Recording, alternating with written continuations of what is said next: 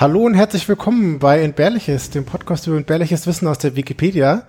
Heute Folge Nummer 39 und neben mir im Cyberspace sitzt der Flo. Der ist aus Nürnberg und auch in Nürnberg. Hallo Flo.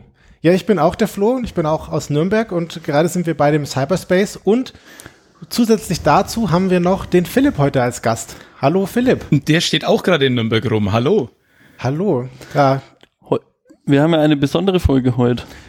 Ja, und zwar sind wir auf dem RC3 Live und deswegen ist es quasi eine Chaos-Folge und bei allen Chaos-Folgen bisher war der Philipp dabei und deswegen darf er jetzt auch nicht fehlen, um diese Tradition fortzusetzen.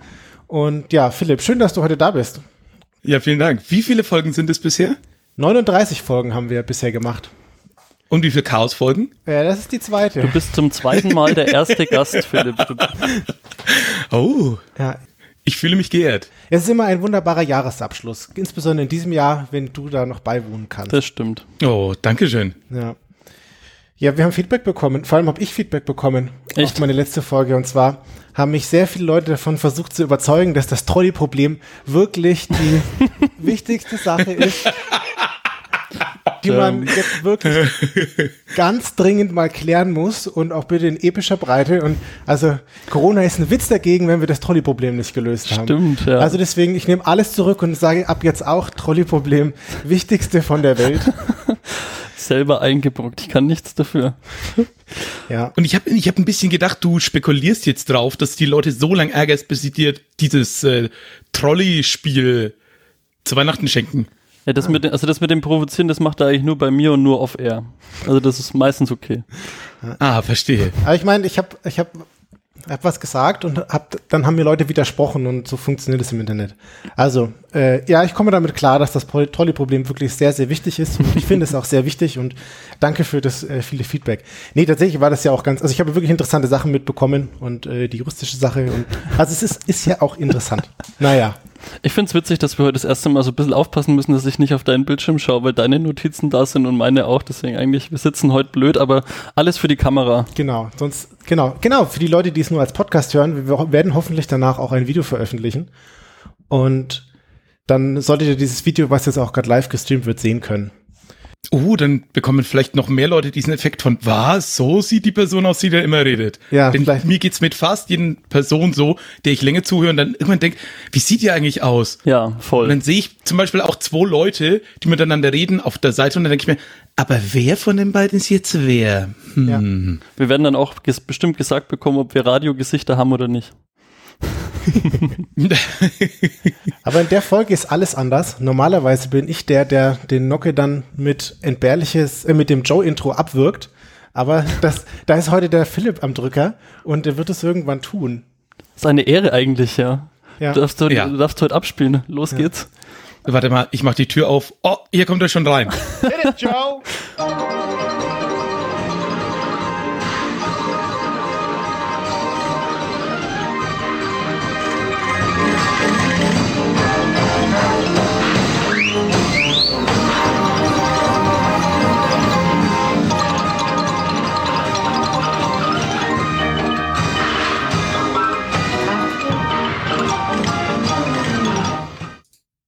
Ja, danke, lieber Joe.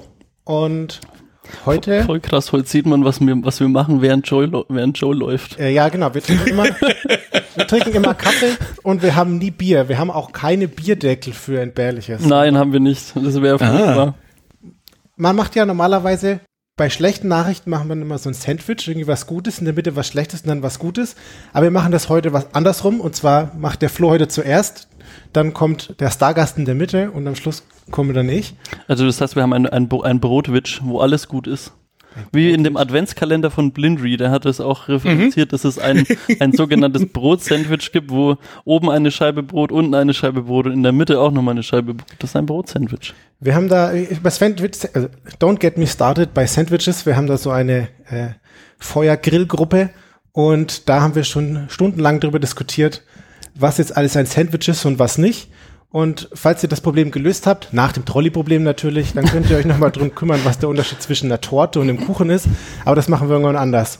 Ah, das endet dann immer in diesen Diagrammen mit, wenn du, wenn du Suppe als Essen bezeichnest, ist dann Tee auch Essen.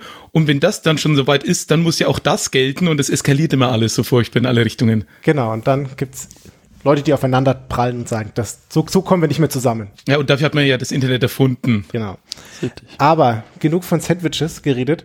Was hast du mir heute mitgebracht, Flo? Ich habe euch und ja, allen und allen, die zuhören, auch noch ähm, ein Thema mitgebracht, das heißt das Little Albert Experiment. Little Albert? Der Hab, kleine oh, Albert? oh, ich glaube, das habe ich schon mal gehört. Das ist ja auch schwierig, dem, dem, dem Philipp mit seinem unfassbaren Allgemeinwissen was zu erzählen, was er noch nicht kennt, ist eh immer eine Challenge. Habe ich jetzt in der letzten Folge Bonus A erst wieder mitbekommen. Aber gut, ich probiere es trotzdem mal. Das Little Albert Experiment ist ein, ist ein psychologisches und ich habe es deswegen dabei, weil, ähm, also das würde man heute garantiert nicht mehr so machen, einfach im, im Sinne der oder des Probanden, in dem Sinne ist es jetzt nur einer. Mhm. Und zwar ging es darum, also man hat mit positiver Konditionierung ja. ähm, versucht, mal ähm, zu testen, wie sich das auf einen Menschen auswirkt. Also ihr, ihr kennt bestimmt beide das, ähm, das, den Pavlovschen Hund. Ja. Also immer wenn ich eine Glocke läute, dann will ich, äh, dann äh, kriegt der Hund irgendwie Speichelfluss, weil er gelernt hat, er kriegt da meistens was zu essen, wenn die Glocke läutet. Ich habe immer gedacht, die Glocke muss man drücken und abonnieren. ja, genau. Aber nur bei Speichelfluss. Aber ich glaube, auch das gewöhnt man sich dann irgendwie so an. immer, jeder Like wird mit Glocke belohnt oder andersrum. Ja. Und beim Little Albert hat man quasi das umgekehrt gemacht und am, am Menschen ein, ein Experiment gemacht und man wollte quasi negative Konditionierung ausprobieren. Also das heißt, ähm, was passiert, wenn ich einem Kind einen Gegenstand oder irgendwas vorsetze und dann ähm, quasi diesen Gegenstand mit etwas Negativem assoziiere. Okay. Und ist es dann eine, ein, eine, eine erlernte Konditionierung? Das ist doppeldeutig, oder? Äh, egal.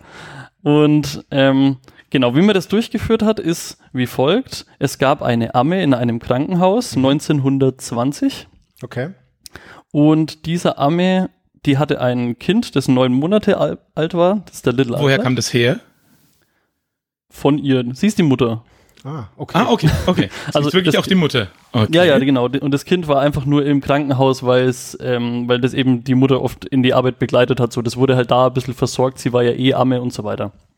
Wenn man schon da ist, kann man das auch noch hier mitnehmen. Genau. Und das hatte ein bisschen so den Vorteil, dass das halt in einer gewohnten Umgebung war, dass aber trotzdem man da so ein bisschen Experimente dann quasi machen konnte. Und man hat jetzt angefangen, dem Kind ähm, Tiere fortzusetzen. Also ein Kaninchen, mhm. ein Hund, einen Affen. Fand ich auch witzig, dass man so einen Affen dann ins Krankenhaus mitschleift. Aber gut, haben sie auf jeden Fall Spannend. durchgezogen. 1920, da gehen Dinge, die können wir uns heute nicht mehr vorstellen. Und hat dann geguckt, wie reagiert das Kind. Und auf den Affen. Auf, ja, auch auf den Affen. Also, auf, okay. das, also sie haben auch einmal ein, ein brennendes Papier hingelegt. Also es waren nicht nur Tiere, es waren auch teilweise Gegenstände. Okay. Und das Kind war durchweg ähm, sehr offen, sehr neugierig und hatte jetzt keine Anzeichen von, von ähm, Angst oder irgendwie von äh, Trauer oder sonst irgendwas. Na klar, warum sollst du es erstmal haben, ne? Also Wenn du nicht weißt, dass Feuer weh tut, dann genau, schaut es erstmal interessant der, aus. Der kleine Albert will also zu jedem Objekt oder zu jedem Tier halt hin und anfassen und irgendwie streicheln und so und geht auch gut. Das heißt, man hat ähm, so die Baseline gezogen, dass das Kind jetzt nicht von Haus aus schon Angst vor Affen hat oder Hunden oder was auch immer. Und was man dann gemacht hat, ist, wir wollten, sie haben jetzt probiert, wie können wir das Kind erschrecken? Und sie haben gemerkt, es geht gut, wenn man einen Hammer nimmt und damit auf auf, auf eine Eisenstange drauf donnert hinter ihm. Mhm. Das ist halt das sehr arme, erschrocken. Das arme Kind. Ey. Ja, hm, warte ne ab. Oh so. Es wird noch, ja. Also das ist so eine furchtbare Folge. Ähm, deswegen mache ich, ja auch, deswegen mach ich ja auch zuerst, ja. damit wir das.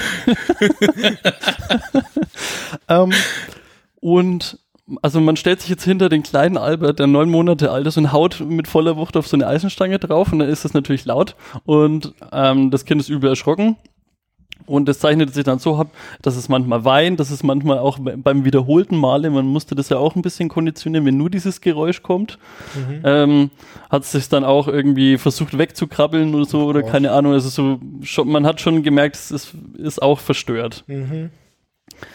Und jetzt ist der, der eigentliche Versuchsaufbau kommt ja jetzt. Was ist, was, was ist, wenn ich das beides miteinander kombiniere? Also, ich zeige dem Kind ähm, ein, ein, ein Kaninchen. Okay. Ja, Zuckerbrot und Peitsche, Schokolade in Eisenstange oh. in 1920 quasi. oh, oh Mann, ey. ähm, man zeigt dem Kind ein Kaninchen, man macht erstmal gar nichts und der kleine Albert kennt ja das Kaninchen schon von vorher, geht, krabbelt drauf zu, will es anfassen und sobald es das Kaninchen berührt, haut man hinter ihm auf, die, auf, diese Eisenstange drauf und es erschrickt. Oh die erste Reaktion war, der kleine Albert ist erschrocken und war aber dann irgendwie verwundert und ein bisschen, ja, halt perplex, perplex. Was, jetzt, was jetzt passiert ist, genau.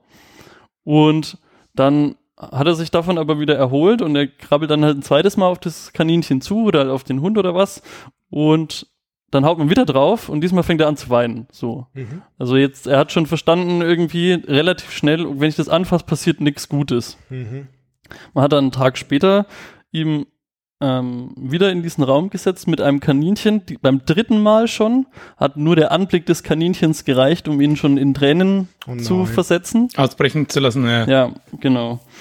Und ähm, am vierten Tag ist der kleine Albert beim Anblick dieses, also wo er so in das Zimmer reingekommen ist und gerade auf diesen Tisch gesetzt wurde, schon so schnell weggekrabbelt von dem Tisch, dass man Mühe hatte, ihn noch aufzufangen von diesem Ach Tisch. Gott. So. Sie sollen den armen und, Albert mal in Ruhe lassen. Richtig. Das ist, ich sagte eingangs, das würde man 1920 oder heute nicht mehr so machen. 1920 war das, hm, naja, kann man jetzt mal ausprobieren. Zum Glück, man muss sagen, sie haben es nur mit einem Kind gemacht. Mhm. Und nicht jetzt mit einer eine, eine, eine Testgruppe von randomisierte Studie mit möglichst vielen Leuten und so, das ist ordentliche Wissenschaft. Ja. Ja, genau, auf jeden Fall. Dann haben sie die Versuchsreihe halt mit verschiedenen anderen Tieren ähm, wiederholt und sie haben dann auch so Transferleistungen mal ausprobiert. Also sie haben dann einen, einen Tag halt das Kaninchen hingesetzt und dann ein Tier, was er noch nicht kannte, was ein Fell hatte zum Beispiel. Und das Fell hat ihn aber auch schon getriggert. Also er hat dann diese äh, gemerkt, dass Wesen und Tiere, die halt so irgendwie so ausschauen oder Gegenstände, wo er negativ konditioniert war, das, ähm, das optische übertragen zu können auf das andere und hatte da auch wieder Angst und hat auch wieder angefangen zu weinen. Also man hat, das muss man sich geben, einfach 1920 systematisch so ein Kind äh, ja traumatisiert, zu verstören nach, völlig nachhaltig. verstört, nachhaltig und äh, im ja im Hintergrund der Wissenschaft konnte man es dann einfach tun so. Ja krass. Es hat, man hat den, die Versuchsreihe dann abgebrochen. Also, das war, nee, das abgebrochen ist ein falsches Wort. Man hat es regulär beendet. Mhm. Und man hat dann aber noch mal einen Monat später geschaut, wie hat sich das eigentlich entwickelt. Mhm. Weil der Wissenschaftler, der das damals durchgeführt hat, der hat so argumentiert, na ja, solche Ängste hätten sich so oder so gebildet, wenn er irgendwann mal in die freie Welt draußen gelassen wurde. Und das ist halt, was ist was für ein scheiß Argument, bitte. Äh, Hasenphobie kennt man. Ja, hat, hat, hat eigentlich jeder zweite, ja. Und ein Monat später hat man dann geschaut, was passiert. Ähm, hat er immer noch Angst vor Kaninchen ja. und auch tatsächlich schon. Also er hat jetzt nicht gleich einen vollen ähm, Schreikrampf bekommen, als er ein Kaninchen gesehen hat, aber er hat immer noch angefangen zu weinen und hat immer noch also Abwehrreaktionen gegenüber diesem Kaninchen halt gezeigt. Jetzt ist es leider so, man weiß nicht, was langfristig aus dem ja. kleinen Albert geworden ist. Er war eine ganze Zeit lang nicht auffindbar. Okay. Und man, deswegen konnte man jetzt auch die lang, den Langzeittest jetzt nicht machen. Was, wie, wie sieht der Mensch das mit 50? Kann man den jetzt nochmal fragen? Man äh, hat vermutet, dass es ein äh, Albert Hager war. Also dem, über diverse Nachforschungen dann, der 1987 verstorben ist. Okay. Und man konnte seine Nichte ausfindig machen. Und die Nichte ähm, berichtet zum, zum, zu ihrem Onkel, dass er Hunde nie gemocht hat. Und Ostern war für ihn der Horror. ja, geil. Ja. ja Alter, ja. wie grausam kann man sein? Ja, hart, oder? Das ist unglaublich. Ja. Aber for Science, nicht mal da. Nee. Also Wie gesagt, 1920 gingen Dinge, die heute Gott sei Dank nicht mehr gehen. Vor allem, was, was wollten Sie jetzt dann da herausfinden? Dass man, wenn Leute Angst vor Dingen haben, dass sie dann Angst vor Dingen haben? Also, was ist da jetzt wirklich die große Erkenntnis? Ja, ja, man, also du konntest ein, ein menschliches Wesen konditionieren, Angst zu haben vor etwas, wovor es eigentlich keinen natürlichen Grund gibt. Ja, aber, also wir haben ja alle irgendwelche Ängste vor irgendwas, seien sie rational oder irrational. Die meisten sind ja irrational. Es genau. ist ja selten so, dass jemand eine rationale Angst hat. Und also vielleicht bin ich auch einfach nur jetzt irgendwie 100 Jahre später 100 Mal schlauer, aber man sieht ja irgendwie, äh, dass der Vater hat Angst vor irgendetwas, das Kind hat auch davor Angst oder so. Von daher, dass sich so Dinge übertragen lassen und nicht irgendwie einen zwingenden Grund haben. Ja, also ich glaube, da ging es ja auch ein bisschen drum, um das so in der, ich sag mal, in der Reihenform sich anzugucken. So ein Kind, das noch keine Ängste hat oder noch keine begründeten und dann da so im luftleeren Raum erstmal was zu bauen. Ja, ja, das, das glaube ich auch. Und ich glaube auch, wir unterschätzen oft, was vor 100 Jahren ähm, der Wissensstand so war. Also ich meine, man hat dann da auch irgendwie solche, die Puppe-Bobo-Experimente gemacht, wo jemand kommt in ein Zimmer zu einem Kind, also ein fremder Mensch verprügelt eine Puppe und dann geht er einfach wieder raus okay. und man hat dann das Kind auch mal allein gelassen mit dieser Puppe. Und was denkst du, was dieses Kind wohl getan hat? Gespielt mit der Puppe. also oh. ich glaube, also das ist nochmal ein anderer Artikel jetzt, aber den habe ich auch da im, im, in der Recherche noch gelesen, der auch interessant war. Jo, und verdanken haben wir den ganzen Artikel Little Albert Experiment dem Frank C. Müller mit 36 Prozent. Vielen Dank. Ja, danke schön. Ja, spannend. Vielen Dank. Krasser Shit jetzt, also ihr wisst schon, der, also nee, der, der Philipp macht, glaube ich, das zweite Thema und der steht jetzt unter enormem Druck, die Stimmung ein bisschen ja. zu heben. Ja, okay. Also, ich gehe in eine völlig du, andere Richtung. Was, was hast du denn dabei? Ja. Genau. Ähm, ich habe einen, einen großen Gegenstand dabei, aber auf den komme ich gleich. Weil wo, wir sind ja jetzt hier gerade so ein Stück weit auf diese Remote Experience, nenne ich es jetzt mal. Mhm was ja nicht wie ein echter Kongress ist, weil man ist einfach nicht physikalisch am gleichen Ort, nicht abgeschottet und so weiter. Und es ist einfach was anderes, aber eine Sache, die sich halt so auch nicht reproduzieren lässt komplett, ist natürlich diese ganzen Ausstellungen und irgendwelchen Dinge, die man vor Ort ausprobieren will. Sind so Kunstinstallationen und ähnliches, wo man einfach durch die Hallen schlendert und plötzlich steht man vor einer Sache, zu der man dann eine positive, negative oder neutrale Haltung haben kann sich darauf einlassen oder sagen so, oh nee, gib mir weg damit. Aber keine Angst, das Thema wird trotzdem noch genug nerdig und ich will gar nicht irgendwie auf einen Kunstaspekt oder irgendwas eingehen. Mhm. Meine Frage an euch, habt ihr schon mal von John Cage gehört? John Cage? Nee, ich glaube nicht. Nee, wenn nur als Filmcharakter. Okay. Äh, also nicht zu verwechseln mit äh, Johnny Cage oder ähnlichen. Nee, nee. sondern kenn ich auch nicht. Sondern ja, das ist ein US-Komponist und ein Künstler. Der hat gelebt von 1912 bis 92 und hat eigentlich Architektur studiert. Und sonst hat er noch gemalt und sich für Pilze interessiert. Nein, nicht die Art von Pilzen. ähm, ja. Aber da war er auch, glaube ich, mal in der Fernsehsendung irgendwie als Pilzspezialist. Aber im Endeffekt hat er komponiert und der gilt heute so als Schlüsselfigur der sogenannten neuen Musik und so ein ganz einflussreicher Komponist. Und jetzt könnte man sagen, na ja, irgendwie ist nicht alles schon da gewesen und der hat aber so ein bisschen das Ziel gehabt, so er möchte und das sind jetzt ein bisschen lose Übersetzungen und ähnliches, den Klang von jeder Regel befreien. Weil gerade in Deutschland haben wir diese Unterscheidung von, ist das ernste Musik oder Unterhaltungsmusik, was irgendwie sonst kein Land der Welt macht. Ne? So, mhm. wenn du in die Oper gehst, dann ist das ja ernste Musik, E-Musik. Und wenn du Popmusik hörst, dann ist das U-Musik. Und da wird ja knallhart getrennt, auch mit Förderungen und Co. Ist das so, ist das der Unterschied dieser ähm, fast schon mathematische Tonleiter-Sache oder ist das jetzt einfach nur vom, vom Klang her allein, meinst du? E und U? Hm? Meinst du jetzt die Unterscheidung? Also nee, ich, ich dachte jetzt gerade an diese asiatische ähm, Geschichte, dass da sich ja Musik komplett anders anhört, weil da die ah, Tonleiter, ähm, die Tonleiter. einem sehr speziellen mhm. Schema folgt und bei uns nicht. Ist das bei uns jetzt auch mit der Unterhaltung und mit der anspruchsvollen Musik so, was du sagtest? Oder? nee, das ist, das ist nur eine kulturelle Zuschreibung. Das ist ja sozusagen, dass ah, du okay. sagst, ja, Beethoven, das ist gute und wertvolle Musik und keine Ahnung, ja. Rihanna, das ist natürlich schon, das ist irgendwie, das ist ja nur äh, äh, Pöbelunterhaltung. Okay, verstehe. Äh, wahlweise hier andere Komponisten äh, und Künstler, Künstlerinnen einfügen. Das ist dann immer ganz so. lustig. Das wird dann immer absurd, wenn dann irgendwie so ein äh, wie heißt der, I Igor? Irgendwas, der Pianist. Pianist, der jetzt ja. in der Corona-Zeit seine Klavierkonzerte auf Twitter gestreamt hat oder auf Twitch oder auf, halt im Internet gestreamt hat und da war auf einmal dieses, dieses große, diese große klassische Musik, die sonst in irgendwelchen großen Opernhallen fest äh, äh, stattfindet, dann jetzt im Internet und dann gab es schon die ersten Leute, die dann irgendwie seine Musik kritisiert haben, so, weil, keine Ahnung, weil es jetzt nicht mehr im Opernhaus ist und das ist dann einfach irgendwie Quatsch. Hm. Hm, genau. Ja, ja. Und äh, haltet das mal vielleicht so ein bisschen im Hinterkopf. Und da komme ich jetzt zu, zu meiner Frage, äh, zu meiner nächsten Frage an euch. Seid ihr schon mal bei einem Konzert gegangen, bevor es zu Ende war, dass ihr gesagt habt, so, pff, Nein, aber ich hätte ja. gerne. ich musste teilweise mal Livestreams von ähm, der Wagner-Oper in Bayreuth mir zwangsläufig anschauen aus beruflichem Hintergrund. Und da hätte ich gerne, wäre ich gerne einfach gegangen, aber ich konnte nicht. Es war Teil okay. meines Jobs, das anzuschauen. Andere Leute zahlen dafür Geld und du wurdest bezahlt. Ja, ja, gut.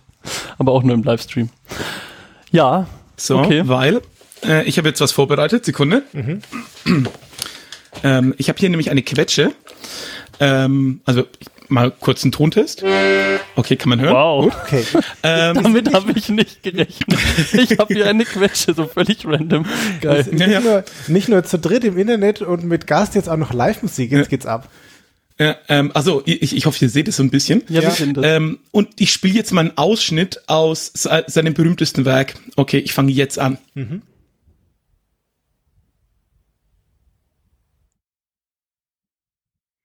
Okay, ähm, reicht jetzt erstmal als Ausschnitt. Ähm, ah ja. Es ist, mhm. Genauso haben nämlich ungefähr die Leute reagiert, als das uraufgeführt worden ist. Äh, der Song heißt nämlich 433, also 433 und geht genau 4 Minuten und 33 Sekunden. Und es war auch nicht als Witz gemeint oder so, sondern der wollte halt die Zuhörenden zum Nachdenken über Stille und Musik anregen. Okay. Und ähm, so die Aussage ist auch, dass wenn du das Stück aufführst und nein, das führt nicht niemand auf auf der Bühne, sondern in der Regel ist da mindestens ein Pianist, wenn nicht ein volles Orchester. Mhm. Und du hast ja auch ganz viel Zuhörenden. Das heißt, jedes Mal, wenn es aufgeführt wird, hört sich das auch anders an. So auch bei der Premiere, weil die Leute natürlich irgendwann das Tuscheln anfangen, jemand hustet mal. Also es machen ja immer Dinge Geräusche. Und selbst wenn du jetzt alleine in einem Raum bist, ähm, dann hörst du ja irgendwann dich selber oder so, selbst in so schalltoten Räumen fängst du ja dann an, Dinge zu hören, die vielleicht auch gar nicht da sind. Und das war so seine Idee. Und äh, 52, als es uraufgeführt worden ist, haben die Leute nicht gecheckt, was soll das jetzt? Und der Pianist auf der Bühne hat einfach gemeint, ah, wir fangen jetzt das Stück an und hat einfach sein Klavier zugeklappt, also so diesen Deckel drauf gemacht. Okay. Und die Leute gucken alle so, hä, was soll das jetzt so? Nein. Und mit geschlossenem Instrument zu spielen, war auch gar keine so unübliche Anweisung in seinen Stücken. Und äh, hier ein Zitat. They, also the audience, missed the point. There's no such thing as silence. What they thought was silence, because they didn't know how to listen, was full of accidental sounds. Ah, cool. You could hear the wind steering outside during the first movement. During the second, raindrops began pattering the roof. And during the third, the people themselves made all kind of interesting sounds as they walked or talked, äh, as they talked or walked out. Also manche Leute sind einfach gegangen und haben gesagt, was soll das? Und ähm, also auch schön, wenn man Leute danach fragt, 30 Jahre später wurden die Leute gefragt, wie die Premiere so für sie war. Entweder, also die, es haben sich eigentlich alle daran erinnert, dass da was war, aber die meisten waren immer noch sauer. also ich habe eine echt eine, eine ja, coole Reaktion, ob ja, sowas finde. Okay. Aber du bist doch eigentlich, also so in dem ersten Augenblick bist du vielleicht sauer, wenn du mal drüber nachdenkst, bist du eigentlich bei was Großem dabei. Also das ist, das ist eigentlich die Uraufführung von einer ganz neuen Gattung. So, du kannst du allen deinen mhm. Kindern erzählen. Ich war der Erste, ja, ja. war dabei, wie ich es nicht gehört habe. Aber das, glaube ich, ist ja erst im Nachhinein klar. Und deine Rezeption ist ja eine andere. Du willst ja erstmal, dass jetzt was kommt. Ja. Und vor allen Dingen, ich stelle mir das schon wieder vor, wie so eine Frage gestellt worden ist. Ja, hier Sie, Sie waren doch vor 30 Jahren bei dem Konzert, wo Sie so übel verarscht worden sind. Wie war das für Sie? Ja, ich bin immer noch sauer. naja, aber also wie gesagt, der wollte, also die Absicht war ja nie, Leute zu verarschen. Ne? Also, das ist ja, ja, ja der, ich, schon, aber man hatte, also wenn man das schon in, in die Fragestellung so unterstellt, ja, dann ja. alles gut. Ja, aber wenn wir jetzt so über dieses Thema ja früher gehen äh, und jetzt schon John Cage haben, dann habe ich noch zwei kleine Sachen auch noch dazu. Mhm. Weil 87, der alte Nerd, hat er sich nämlich einen Computer geschnappt und hat dann Zufallsgenerator angeworfen oh. und hat da Musik generiert damit. Das heißt einfach relativ willkürlich Töne hintereinander und auch ziemlich wenig eigentlich. und zwar ein Stück, das heißt Organ Quadrat, also so hoch zwei, mhm. oder AS LSP. Hat, da kann ich Glut scheißen. Das Organ Quadrat ist das längste und äh, nicht wiederholende Stück der Welt. Oh, sehr gut. Das hatten wir in, in, im Entbehrliches Blog schon mal, glaube ich. Oh nein, ah. Cool. Nee, Netztefix. Das besteht aus, sehr gut. Der Blog liest eh das keiner, besteht aus, es besteht aus 65 Impulsen, also Dingen, die du mit der Hand tust. Also sozusagen, wenn du einen Tonwechsel hast und spielst jetzt andere Töne, davon hat es nur 65. Und so, das ist wahnsinnig wenig. Nur so zum groben Einordnen äh, beziehungsweise ne, vielleicht auch noch den Füßen, wenn man an der Orgel spielt oder so.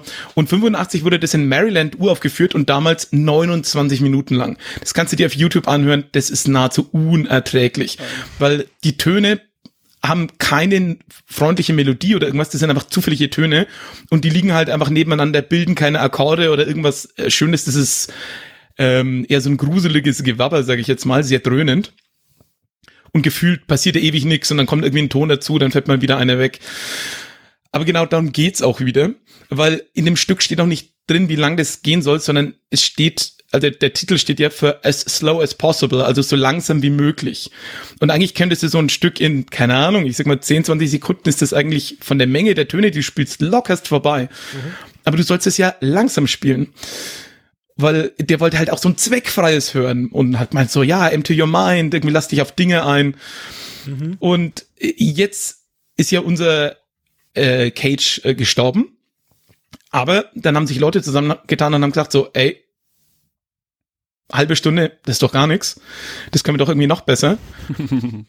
und ähm, seitdem gibt's im, in Halberstadt in Deutschland gibt seit dem 5. September 2001 gibt's eine Aufführung. Aha. Und ich schicke euch beiden gerade mal ein Bild zu. Wenn ihr das vielleicht mal aufmacht, das ist das Instrument, auf dem gespielt wird. Das ist eine Orgel. Mhm. Und sagen wir so, wenn man sich jetzt so eine Orgel vorstellt, dann sieht man ja so eine Orgel vor sich, so groß in der Kirche, ganz viele Pfeifen. Ähm, beschreibt doch mal, wie sieht denn diese Orgel eher aus? Also es ist eine Orgel, sie hat eins, zwei, fünf, fünf Pfeifen. Pfeifen und mhm. äh, dann hat sie nur ein paar Schubladen mhm. und da hängen drei so Säcke dran und äh, kein Klavier, keine Klaviertastatur. Nee, kein, kein, kein Weg zum Interagieren, glaube ich. Außer die Säcke genau. vielleicht. Ja. Nee, ist eigentlich noch viel einfacher. Es werden einfach die ähm, die Orgelpfeifen rausgenommen und gegen andere ausgetauscht, wenn immer ein Tonwechsel ist. Oh. und wie lang spielt dann ein so ein Ton?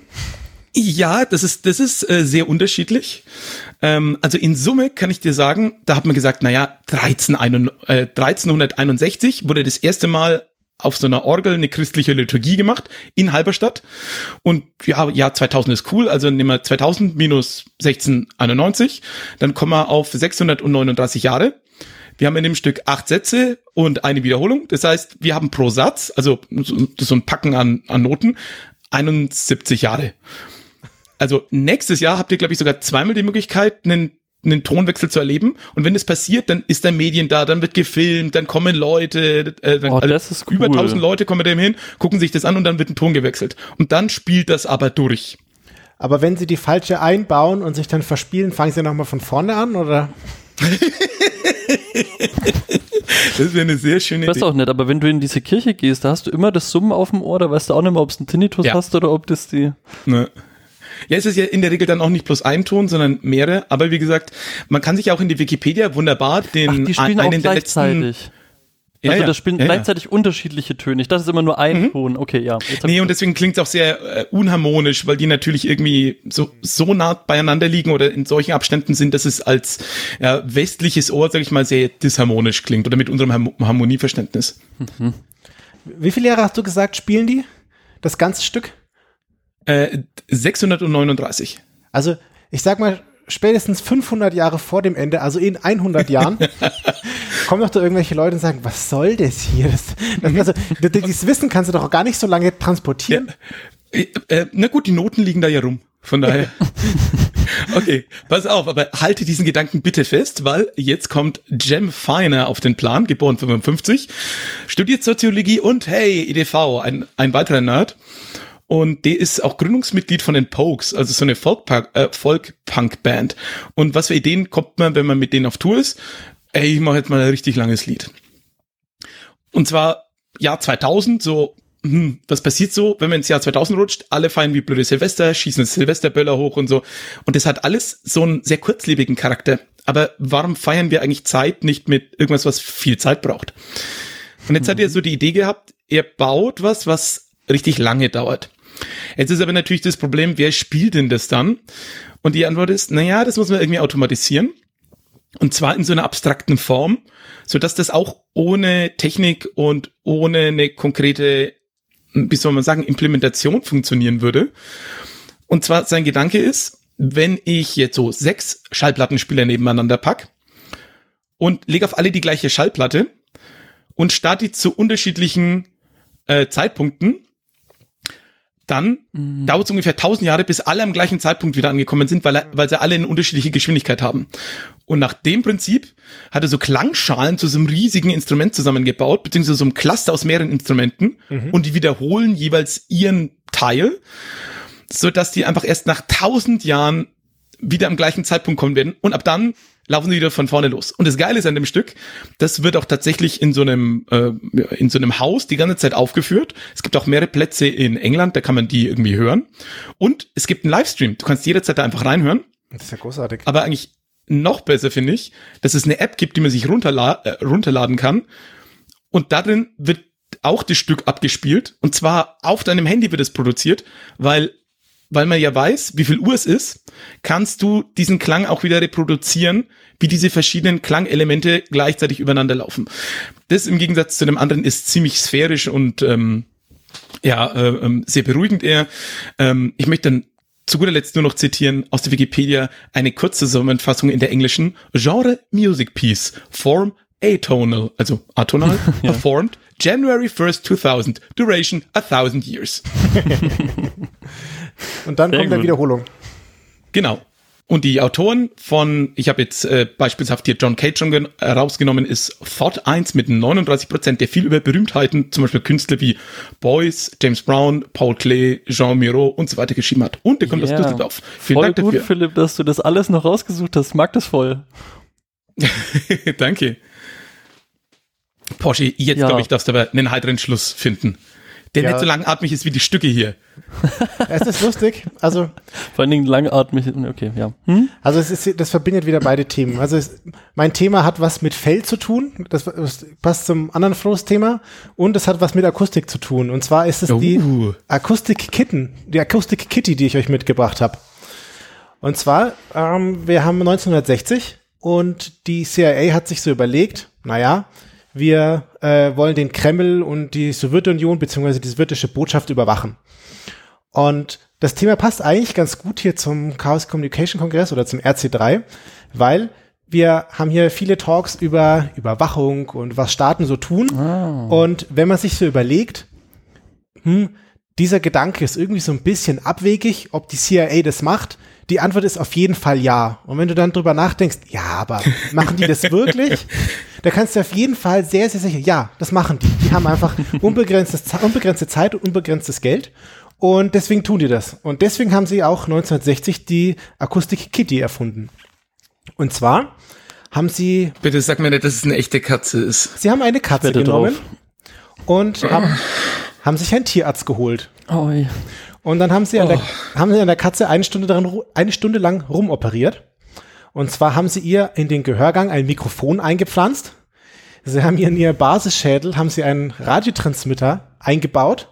Und dann haben sie unterm Fell so ein bisschen Draht verlegt. Oh, also ein, ein, ein, ein Mikrofon im, im, im, im Gehörgang, das ist so kurz vor Noise Cancelling erfinden. Das ist so kurz davor.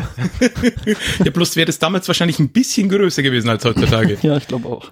Ja, es ist, war mehr so ein Diät-Tipp, weil die hat dann irgendwie, die war dann so abgelenkt und hat nicht mehr gefressen. Ach, shit. Deswegen mussten sie danach nochmal operieren. Aber danach hatten sie die Akustik Kitty.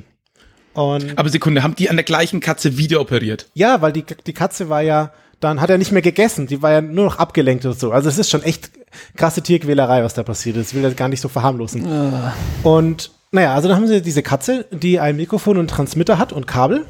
Ich habe mich gefragt, wie sie die aufladen, irgendwie USB-C oder so, vermutlich noch nicht. Hm. Aber die Katze war dann bereit und konnte, man konnte damit dann, oder man wollte dann damit Leute abhören. Und äh, das Ganze hat 20 Millionen Dollar gekostet, also diese Katze. so, also das ist schon, schon, schon kostspielige Katze. Teuerste Katze der Welt. Auf jeden Fall. Wer, wer weiß, aber ja, vermutlich. Ich hätte gern eine Netflix-Serie, die 20 Millionen Dollar Katze. ja. Die ja nur noch so winkt. Ähm,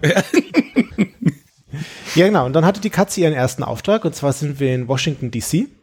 Und dann waren da zwei Leute im Park vor der sowjetischen Botschaft. Die sind da irgendwie rumgelaufen oder rumgesessen.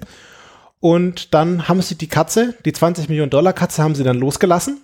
Und ich sollte zu den zwei Leuten hinlaufen und dann wollten sie das halt abhören. Ja, leider wurde die Katze unmittelbar vom Taxi überfahren und starb. Oh nein. Oh. Jetzt habe ich gedacht, sie läuft wegen einfach bloß irgendwie sinnlos weg. Und alle hinterher, die 20 Millionen Dollar Katze. Oh Gottes Willen. Ja, also, oh. so, ähm, das hat man wohl aus diesen Aufzeichnungen, die irgendjemand mal freigeklagt hat, oder die wurden freigegeben, weil nach so und so vielen Jahren werden so Top-Secret-Sachen in den USA freigegeben. Äh, es gibt aber einen ehemaligen CIA-Direktor, der bestreitet das und sagt, nein, nein, nein, die Katze ist nicht sofort überfahren worden, sondern Drei Minuten später. Das hat ganz gut funktioniert. Und dann haben wir das Equipment aus der Katze wieder rausgenommen und dann haben wir die Katze wieder zugenäht und dann hat sie ein langes und glückliches Leben geführt. Genau. So. Ich dachte jetzt, er sagt, es hat gut funktioniert, wir haben das Taxi hupen gehört durchs Mikrofon. wow. Ein Mensch wurde zu, ist zu Schaden gekommen, das hupende Taxi hat den Menschen am Ohr verletzt. Ja. Nee, so, also ich kann das natürlich nicht beurteilen, ich war nicht dabei, ich habe da noch nicht mal gelebt, aber es gibt, es gibt die offiziellen Aufzeichnungen und dann gibt es so einen CIA-Dude, der seine, weiß nicht, sein Leben, seine Karriere retten will oder nicht ganz so als krasser Tierquäler dastehen will, der das dann widersprochen hat. Naja, muss man sich, kann sich jeder selber denken. Ähm, so, und jetzt hatte man da bei diesem Projekt natürlich diverse Probleme die Katze hat natürlich gemacht, was sie will. Also ich meine, es ist eine Katze. Ja, wenn jemand will, der mhm. irgendwie treu doof ist, dann muss man einen Hund nehmen. Aber wenn, wenn du da zwei Kreml-Leute im Park nebeneinander sitzen, auf einmal sneakt sich da so ein Hund hin, ist das vielleicht noch ein bisschen auffälliger. Aber äh, st stell euch vor, die Katze würde wirklich da so gehorchen und setzt sich dann so vor die Leute, ist doch auch auffällig. Aber ich meine, hier, der mal irgendwie länger als eine Minute mit so einer Arschlochkatze verbracht hat, die einfach irgendwelche Dinger runterstößt, mhm. da kann ja niemand ernsthaft glauben, dass man irgendwie so Katze dressieren kann. Ähm, andere sagen mir, es hat total gut geklappt, aber halt nur kurz. Also sie haben es wohl geschafft, die Katze irgendwo kurz hinzubuxieren, aber dann hatte sie halt da nicht lange Bock drauf. Ja, wenn alle zu Observierenden auch immer am Taxibahnhof wohnen, ist halt blöd. Ja. oh Mann. Genau, das Projekt wurde 1967 dann gecancelt und ähm, ja, die, die Aussage ist, dass das Projekt ein Totalverlust war. Also ja, vor allem überleg mal, ob würde der Taxifahrer auf Schadensersatz verklagt werden, wie, oh. viel, wie viel der einfach zahlen müsste. Stimmt, oh, ja. das, das ist ein guter Punkt. Ähm, ja, genau, dann haben sie das wieder eingestellt und ihre 20 Millionen Dollar Katze, die noch ein langes, glückliches Leben geführt hat, äh, war dann vorbei. Jetzt habe ich, hab ich das geschaut, das ist relativ kurz, dachte ich mir, hm, da gibt's doch noch bestimmt mehr. Und zwar. Und bestimmt noch was Positiveres, noch positiver. Ja, das kann man noch ein bisschen positiv aus, würde ich schon, also es, es kommt auf die Wendung an, aber äh, die machen verschiedene Sachen mit Tieren und die, wieder die USA hat sich überlegt im Zweiten Weltkrieg, sie machen jetzt einen Plan. Und zwar, sie machen an Fledermäuse, bauen sie oh. zeitgesteuerte Brandbomben. Und ich dachte ehrlich gesagt, du kommst jetzt mit den Hunden.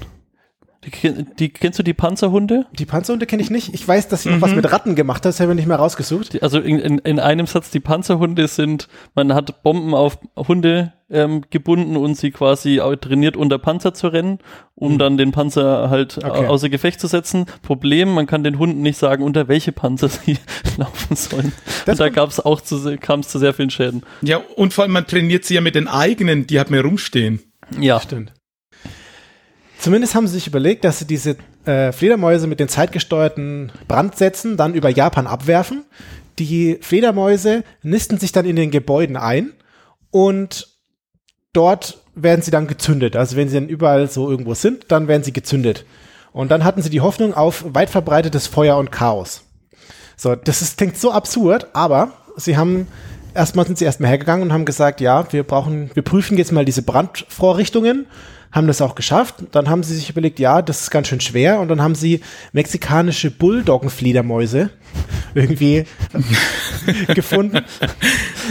Die sind drei Meter, äh, so drei Meter Flügelspanne. Am Anfang hatten sie einen Ultraschallauslöser. Oh, verdammt. ja, die haben die Fledermäuse, zumindest, also ich, ich hab's ich stelle mir so eine Bulldoggenfledermaus schon ein richtig fettes Ding vor.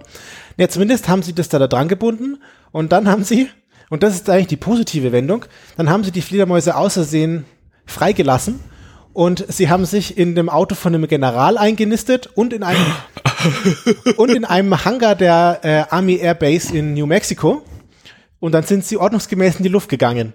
Und damit wurde das Projekt dann begraben. Also entweder trotz oder wegen dieses Vorfalls wurde dieses Projekt begraben. So. Und das ist alles so unvorstellbar. Ich, ich, ich finde es wunderschön, dass du den Kreis schließt zur letzten ähm, Kongressaufnahme, wo wir über explodierende Tiere, oh, nämlich in Form von stimmt, Fröschen gesprochen stimmt, haben. Die Frösche. Sehr schön. Ja. Genau, so. Und dann habe ich noch merkt, es gibt noch was mit Elefanten und es gibt was mit Ratten und mit allem. Also, wie gesagt, wenn, wenn ihr euch überlegen könnt, oder wenn ihr euch das vorstellen könnt oder auch nicht vorstellen könnt, ob die äh, die CIA, die US Army, wer auch immer, irgendein super abstrus verrücktes Projekt mal erwägt und durchzieht? Ja, die Antwort ist einfach ja. So, da geht, führt kein Weg dran vorbei. Ja. Da genau. ich mir doch Dinge wie den Remote-Kongress, da werden Dinge gemacht, weil es geht. Ja, aber die eher so ein bisschen positiv für die Menschheit sind. Und hübsch. Genau. Und die, den Artikel der Katze haben wir zu 36,6 Prozent einer anonymen IP-Adresse zu verdanken und den Fledermaus-Artikel 37,4 Prozent einem oder einer L. Kane. Genau. Dankeschön. Dankeschön. Ja, und wo wir gerade beim Thema Danke sind, danke an die Wikipedia. Ja, danke. danke an das wunderbare Sendezentrum, was uns einen Sendeslot äh, genau. gegeben hat, bei dem wir unseren Podcast aufnehmen können. Danke an den Philipp, dass er Zeit hatte. Ja, danke. Und Philipp. Lust und für das wundertolle Thema. Gerne, danke an euch fürs Hosten. Und dann bedanken wir uns bei unseren Hörerinnen und Hörern fürs Zuhören. Und wir werden im Laufe Grüße an alle im Livestream. Alle im Livestream, genau. Schön, dass ihr da wart. Und wie ich würde sagen, im, in der RC3-Welt, das ist so eine so ein Online-2D-Welt von den Leuten, die auf diesem Kongress sind. Wir werden heute ein bisschen im Lebkuchis Assembly noch herumstreunen und vielleicht sehen wir uns da und können da mal quatschen. Das wäre cool. Ansonsten vielen Dank und danke auch dir, Philipp, und tschüss, bis bald. Ciao. Bis bald. Ciao. Tschüss. Das war eine Punktlandung. 46. Großartig.